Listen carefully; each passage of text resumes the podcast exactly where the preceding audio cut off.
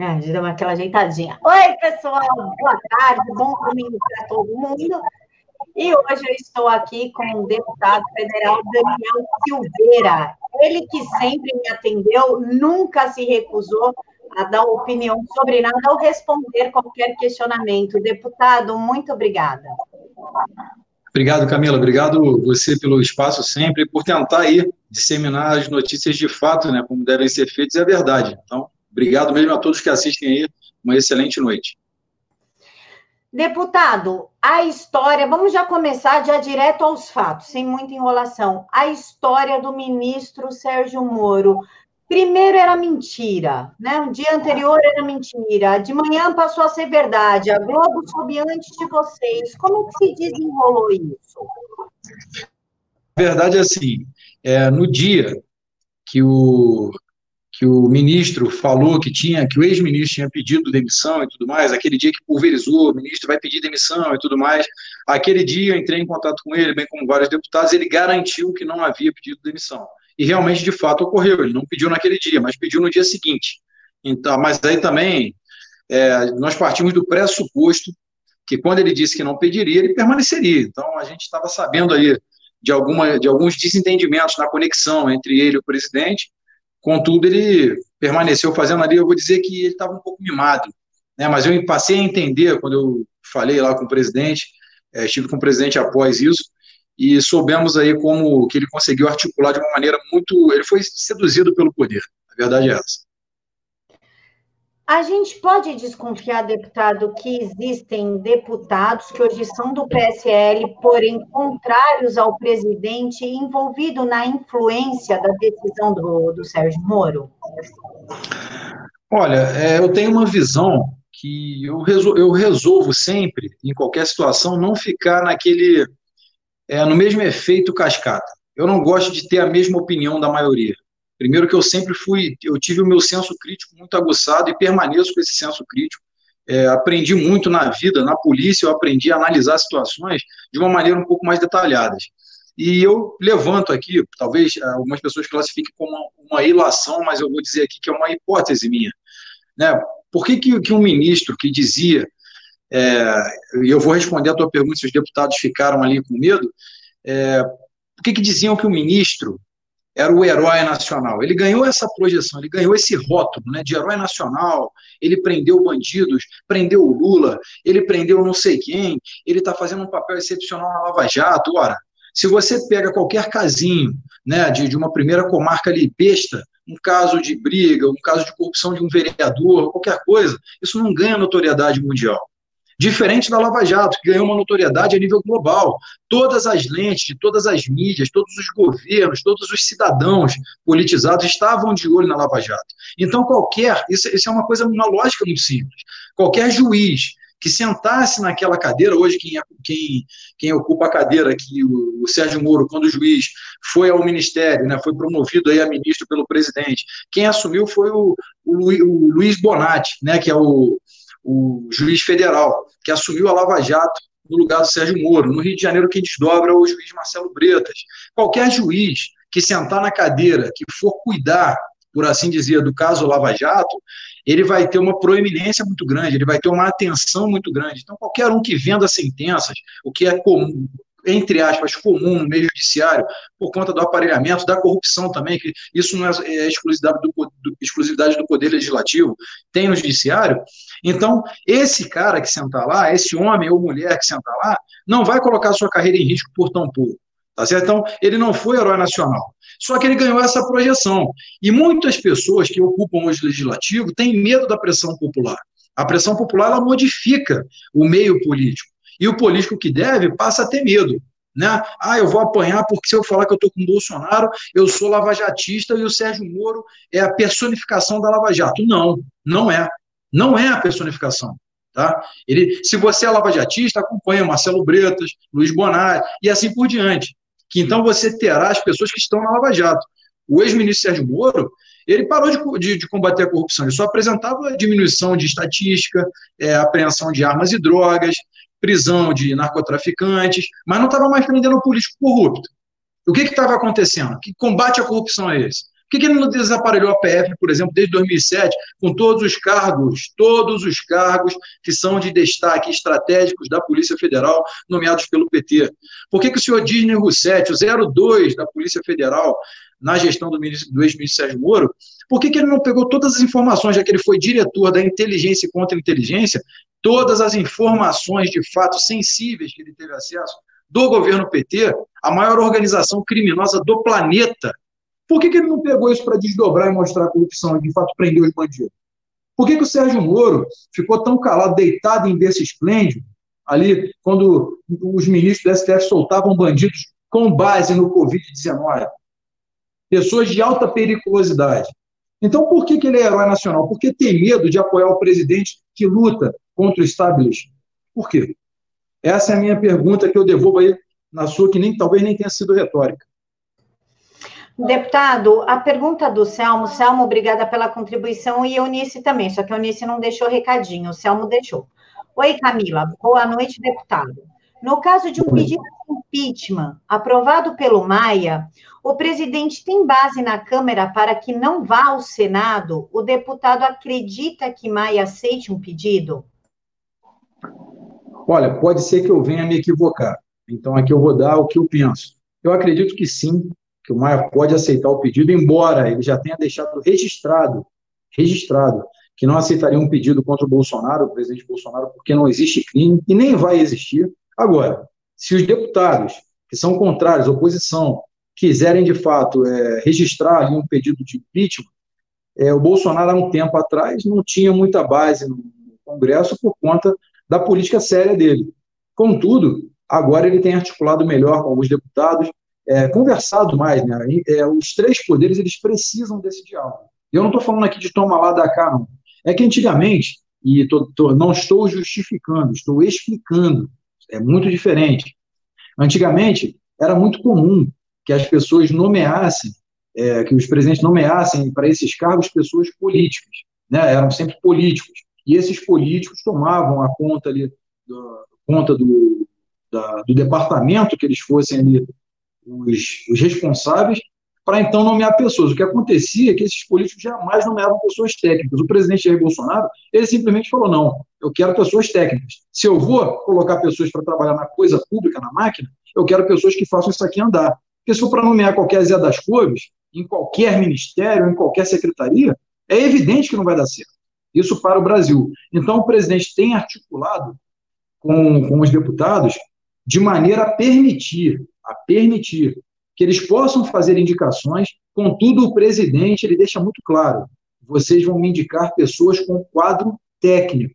Eu não vou nomear amiguinho, porque bate aqui que nós somos amigos. O presidente tem um compromisso muito sério com a máquina brasileira. Tem feito um trabalho muito. A minha, a minha opinião é que é um trabalho sensacional. Deputado, a Ana Maria aqui lembrou que o parece que estão falando que o Paulo Guedes vai abandonar o governo também. E nós tivemos aí as acusações do Sérgio Moro e calhou em que o pessoal está divulgando algumas nomeações do presidente como o Kassab. O Guedes vai sair mesmo do governo? Como é que fica essas acusações do ministro Sérgio Moro e essas nomeações aí que o pessoal não engoliu muito bem? Bom, vamos lá. Muitas das nomeações, elas não são do presidente. Vide a Regina Duarte, por exemplo. Ela assume a secretaria e tem ali a sua autonomia, por assim dizer, para nomear pessoas, né? Da confiança dela, assim como nos ministérios. O Sérgio Moro queria é, colocar o dele, né? Os de responsáveis ali nas ações dele, de confiança dele. E assim consecutivamente. O, todos os ministros fazem isso. Tá? Então, nem toda nomeação é do presidente. É, sobre as acusações do, do ex-ministro Sérgio Moro, é, não são acusações, são ilações. Ele não tinha um discurso ali verdadeiro, ele não olhava para a câmera, a câmera, ele não olhava para os repórteres jornalistas, ele lia um papel, um discurso preparado, é, muito premeditado, por sinal, também como é, quando ele expôs ali a deputada Carla Zambelli, uma conversa íntima ali, é, não era uma conversa institucional, era uma conversa entre um padrinho de casamento e a sua afilhada. E ele sempre respondia ela de maneira muito natural, que eu já acompanhei conversas ali dele com ela, E ela, quando fez uma pergunta ali tentando ajudar, né, ela, poxa, ministro, vai entrar em colapso, é, vamos esperar passar essa. Ela estava ali com a intenção de ajudar. Aí ele vai lá, caríssima, não estou a vendo de uma maneira fria. Assim que eu vi aquele print, eu falei, olha, produziu provas em favor dele. Agiu com, com, muita, com muita má fé. Ele agiu premeditadamente, de uma forma cruel. Então, é, não tem. E sobre o Guedes sair do, do Ministério, eu não tenho essa informação, vou ser muito sincero para vocês. Eu ainda não, não me aproximei do presidente para questionar isso, mas eu vou fazê-lo, vou encontrar o presidente na quarta-feira. É por isso até que permaneci aqui, aqui em Brasília, deveria já estar no estado. É, vim para cá de carro para poder tentar ajudar nessa, nessa turbulência. Peguei 15 horas de estrada, então eu, eu não sei. Então não sei se ele vai sair. Deputado, a, a deputada federal Carla Zambelli apresentou outros prints que criou-se um contexto ali para entender para onde surgiu aquele print do Jornal Nacional. E lá, no print da Carla, dá a entender, quando ela fala do STF, e aí a gente conversa com ele sobre o seu cargo no STF, que ele responde: pode conversar com ele, Carla. A gente uhum. pode atribuir essa, essa resposta dele ao fato dela ter falado do STF, existe realmente uma relação de interesse na cadeira? Não, do, do Moro, com certeza, ele tem um interesse na cadeira, mas o presidente não tem interesse em nomear ele. Tá? O presidente nunca teve esse interesse. E já aqui, falando abertamente, tanto eu como Carla, Carlos Jordi, é, qualquer outro deputado que seja da base do presidente, é, nós não chegamos lá fazendo, é, até porque não tem como nós chegarmos lá e exigirmos que ele nomeie alguém. Nós podemos talvez até concordar ou discordar, o presidente, olha, não concordo, mas ele vai fazer o que ele tem que fazer. E a Carla, quando falou ali com ele, isso aqui não é uma crítica à Carla, ela estava tentando ajudar, ela falou, posso ajudar. É, ajudar é tão, somente tentar ir lá falar com o presidente, e falar, poxa, vamos tentar conversar aqui, mas não é pelo STF. A parte que ela fala que pode fazer o presidente Jair Bolsonaro prometer, é a única parte que eu tenho certeza que ela falou ali fora de sua razão, ela falou na emoção ali, tentando apaziguar os ânimos, que eu acredito, né, que eu tenho um contato muito bom com a Carla, é uma amiga muito querida minha, então acho que nós não temos esse poder, tá? Apesar de conhecermos ali o presidente, o presidente ele é muito reservado no que faz e ele, quando tem a tomada de decisão, ele, ele não é muito suscetível é, a esse tipo de opinião. Deputado, a Janaína Pascoal, deputada estadual por São Paulo, também pelo PSL, ela vem batendo na tecla de se afastar o presidente e colocar o Mourão no lugar, já que um processo de impeachment, além de ser caro, é demorado e nós estamos aí durante uma crise sanitária. Como é que o senhor vê essa ideia de colocar o Mourão? Há uma possibilidade? Não, totalmente nula. Primeiro que parte da Janaína Pascoal, ela já demonstrou que ela parece que ela devia estar em uma camisa de força. Né? Apesar de ter um bom discurso, né, aquela aparência ali descabelada dela, uma aparência de, de realmente ali de um manicômio, né? Parece que ela está dando cabeçada na parede, está ficando maluca. Essa é a minha opinião quanto a ela. Um discurso ali muito, apesar de contundente em seus ataques, é, não, não é muito genial o que ela fala. É, na convenção, quando ela falava, o presidente já pediu para cortar o telefone, o microfone dela, totalmente esquerdopata. Então, o que ela pode se falar, o que ela fala não se escreve, o que ela, se, o que ela escreve não se lê. Essa é a verdade. E quanto ao Mourão assumir, eu não estou aqui para discutir se o Mourão é base do Bolsonaro, se, se ele é isso ou é aquilo, se ele é inteligente ou não. Isso é inegável, irrefutável. Ele é uma pessoa muito inteligente. Contudo, o presidente é o Jair Messias Bolsonaro. Qualquer um que tente retirá-lo daquela cadeira é um traidor da pátria. Deputado, a população está com o Jair, eu acho que isso é claro, até pelos trend topics, né? É muito declaro. É, é muita hashtag em prol do Jair. A gente, eu estava vendo hoje o Twitter do, ex-ministro, deu uma boa caída. Da Joyce, então, nem se fala, perdeu completamente o poder da narrativa. Se o Congresso pensar nessa possibilidade espúria de tirar o presidente, o Celso de Mello está pressionando o Maia, né? Deu 15 dias ali para o Maia decidir sobre o processo de impeachment. Uhum. Qual a probabilidade dos militares se botarem a favor da população e impedir que isso prossiga? É, eu, analisando, eu acredito que a possibilidade da, dos militares se colocarem a favor da, da população é de 89%, vou colocar assim. Porque temos sim ali alguns socialistas, comunistas ali nas Forças Armadas, sabemos que temos tentáculos do PT dentro das Forças Armadas, nem todos são, são tem alguns puritanos, então, mas eu ainda tenho esse percentual aí. É, não estou aqui defendendo nenhum tipo de intervenção militar. Eu acho que a intervenção que existe no Brasil tem que existir é nas urnas eletrônicas ali, as pessoas irem lá e colocarem seus votos e, de fato, ratificarem. Eu quero o presidente Bolsonaro mudar a vice-presidência, caso assim eles quiserem, ou mantê-la, mudar os, os deputados e senadores, de fato, colocar uma intervenção. Isso seria uma intervenção democrática.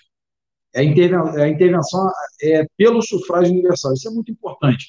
É, mas eu vejo sim, caso, isso, é, isso chama-se sistema de freios e contrapeso, ou seja, equalização na tripartição dos poderes. Né? Então, quando um poder exagera demais em suas atribuições, o outro deve intervir para que isso seja equalizado. Tá? Então, isso é o que nós sabemos. Deputado Wagner França está perguntando: o novo ministro da Justiça ele pode intervir nas gestões dos governadores e prefeitos, se falando nas prisões, por tudo que nós estamos passando aqui? É o Jorge Oliveira.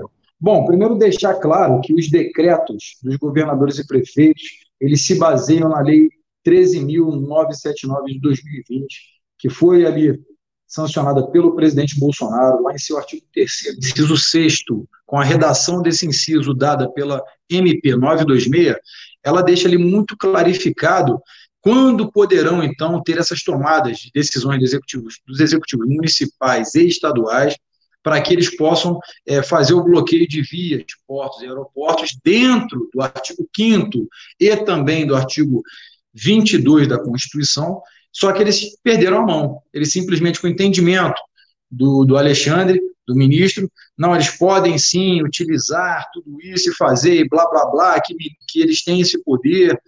Não, não tem, tá? Eles estão sim fora da lei. A minha opinião é que a decisão do STF, que não tem, não tem novidade, foi inconstitucional, é, passou por cima do, do poder do presidente. Só a União, em três casos que é previsto na Constituição, que é o estado de sítio, defesa e pedágio, que deveria ter sido feito esse tipo de bloqueio. Só que os governadores se acharam é, o último a última bolacha, o último biscoito do pacote, né? E querem aquela faixa presidencial, você pode ver no sorriso mau caráter deles, aqueles canalhas vagabundos, ficam ali, não, que é a faixa, falando com aquele eufemismo barato, aquelas palavras amortecidas, não tem culhões. Você vê um moleque do João Dória, de São Paulo, governador que não deveria estar lá, tá certo? Do Securte, sofisticação, sempre aí passando a mão em Google Boy, a sua história já mostra. Aí você pega os aliados dele, do, do Rio de Janeiro, do governador do Rio, e são vários. Aí a gente pode citar nominalmente vários aí. Então, eu acho que não.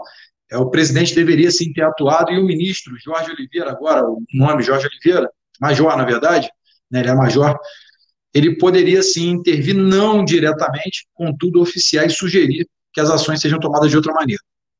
Respondendo aí a pergunta.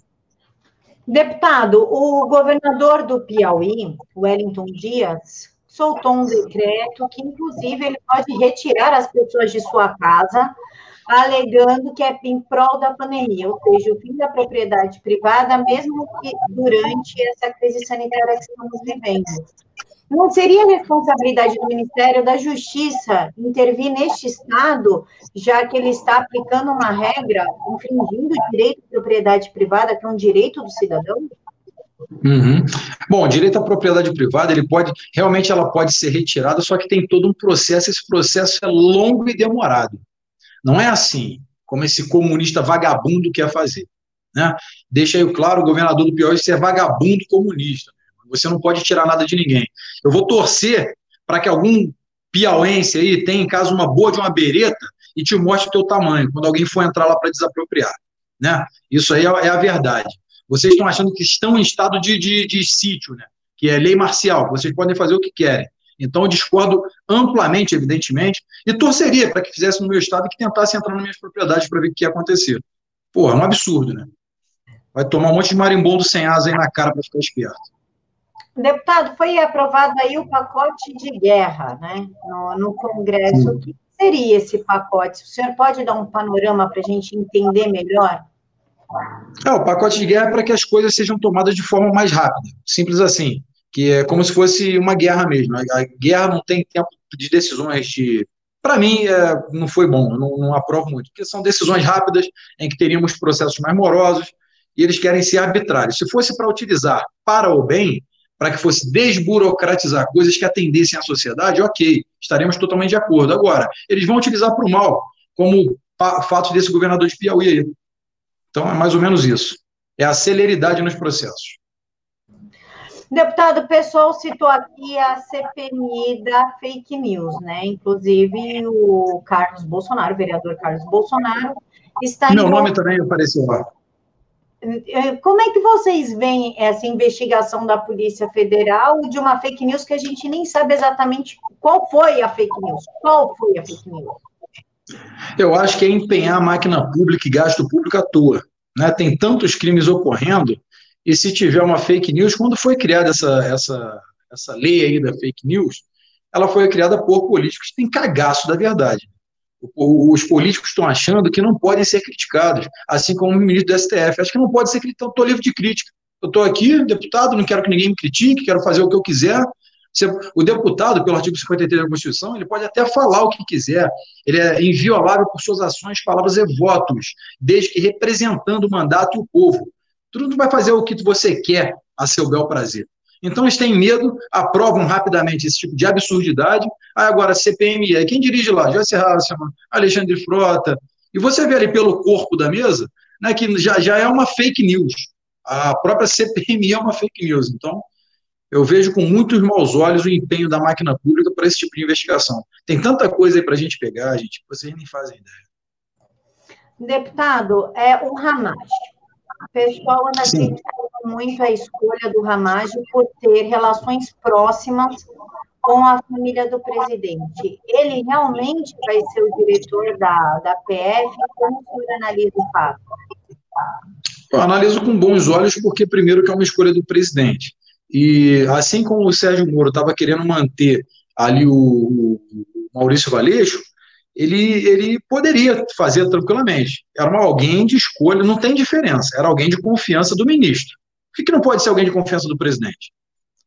Lá em 2007, quando o PT colocou todas as pessoas de sua confiança que estão lá até hoje, ninguém reclamou. Por que, que o presidente não pode começar a desaparelhar, tirando assim as indicações, não afirmando que esses diretores sejam socialistas, não estou falando isso, por que, que ele não pode colocar as pessoas da confiança dele?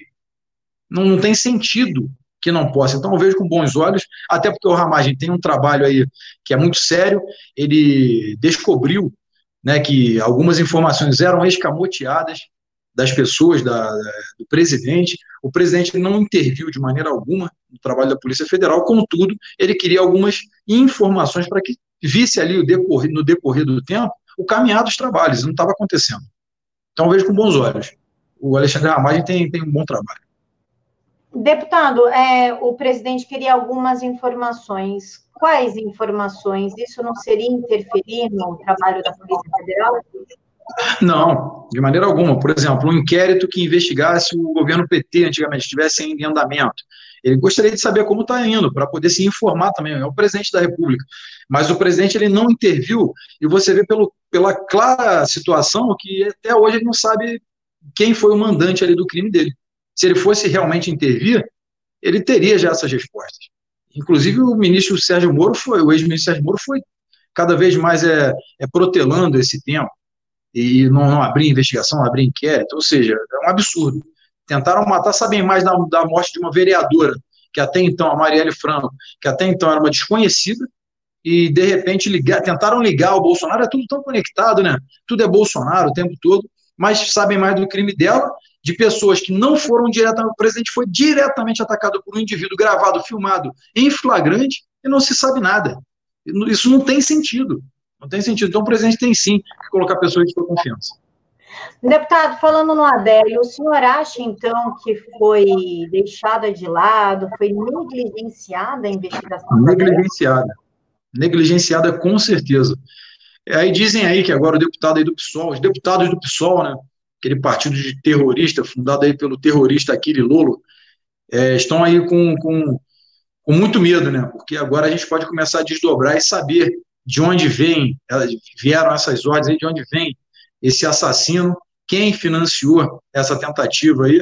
Graças a Deus não logrou êxito, mas a gente vai chegar ao fundo desse poço com certeza. Deputado, a minha última pergunta é: a gente viu uma atuação pífia da Lava Jato agora em 2019, 2020. A gente pode alegar que o Sérgio Moro abriu mão da Lava Jato ou que a Lava Jato foi usada de uma forma mais propagandista? Com toda certeza, certeza absoluta. É o que eu falei lá no início. Se combate a corrupção de fato, por que não foi mais incisivo na Lava Jato? Porque os crimes de combate à corrupção não continuaram avançando no país. Lá no momento, é que a grande mídia ela precisa de algum assunto para usar de cortina de fumaça. Então, a Lava Jato, no momento, era o que tinha. Depois, a morte da Marielle. Depois, eh, fala-se em Covid. Agora, fala-se em saída do muro. Depois, retornamos ao Covid. Tem que ter uma cortina de fumaça enquanto o real acontece aqui e ninguém olha. Então, acho, sim, que foi uma atuação muito pífia da Lava Jato e que poderia ser muito melhor. Lembrei só da última pergunta, eu juro que é a última, deputado. Relaxa. Rio de Janeiro. Sou do Rio de Janeiro.